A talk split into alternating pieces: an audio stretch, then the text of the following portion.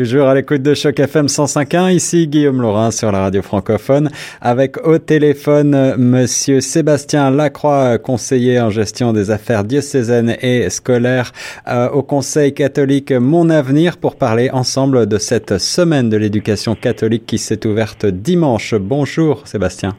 Bonjour Guillaume. Vous allez bien? Ça va très bien, c'est une belle semaine. Alors, parlez-nous justement euh, de cette semaine de l'éducation catholique qui s'ouvre donc euh, ici. Euh, de quoi s'agit-il au juste? Bien, ça a lieu partout en Ontario et ça depuis plusieurs années.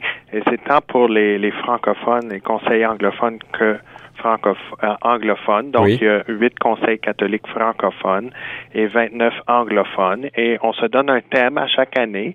Et cette année, notre thème, c'est vivre l'éducation catholique, vivre en disciple joyeux. Et puis, ce thème est, il, a, il est inspiré de la lettre pastorale des évêques euh, qui est sortie l'an dernier sur l'éducation catholique et aussi du pape François euh, dans son message aux jeunes et son appel à chacun, euh, on dit appel à la sainteté, mais dans le fond, c'est l'appel à être la meilleure personne que tu peux être. Et de joie, nous avons certainement besoin dans le monde dans lequel on vit, avec euh, euh, des nouvelles qui parfois font froid dans le dos. Quels sont actuellement les, les grands thèmes, les grands défis que doit relever le Conseil Mon Avenir?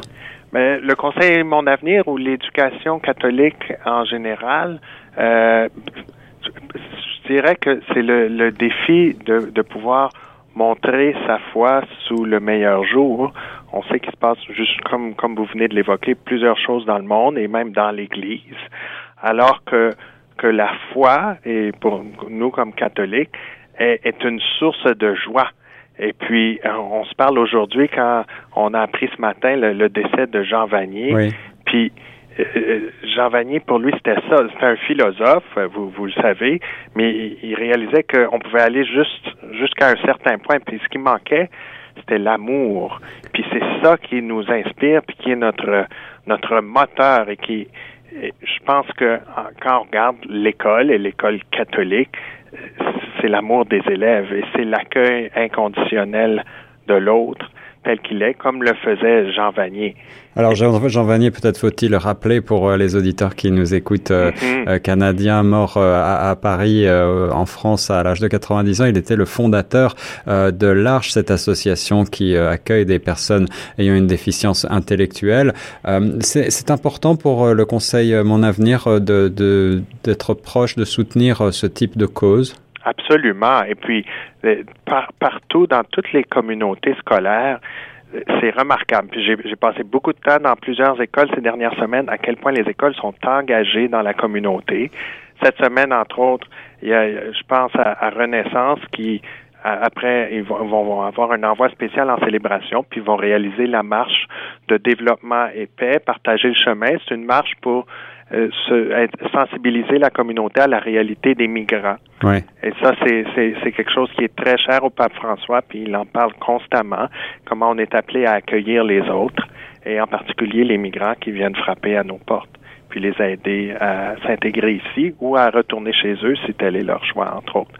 Euh, puis ça se vit dans les communautés avec des, organismes ou des groupes en particulier. Quand on pense à l'Arche, puis je pense à l'école Jean Vanier qui a mis au-dessus de sa chapelle le logo des communautés de l'Arche, c'est c'est de vivre ensemble, vivre avec les autres, pas juste faire des choses pour les autres, mais être en relation avec les autres. Puis je pense que c'est ça qu'on essaye de de promouvoir et de vivre dans nos écoles et euh, de vivre avec la communauté en général. Et c'est euh, la raison pour laquelle vous organisez ce type d'événement comme euh, la semaine de l'éducation catholique qui donc a lieu toute cette semaine. Est-ce que il y aura des une festivité particulière à l'issue de cette semaine? C'est vécu beaucoup au niveau local. dans les, il y avait une intention spéciale dans les paroisses francophones ce week-end.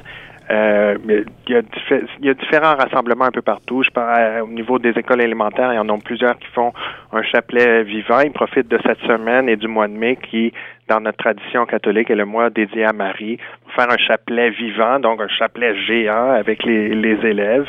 Euh, il y a une, une, une, école secondaire qui fait une bannière géante avec des témoins de la foi.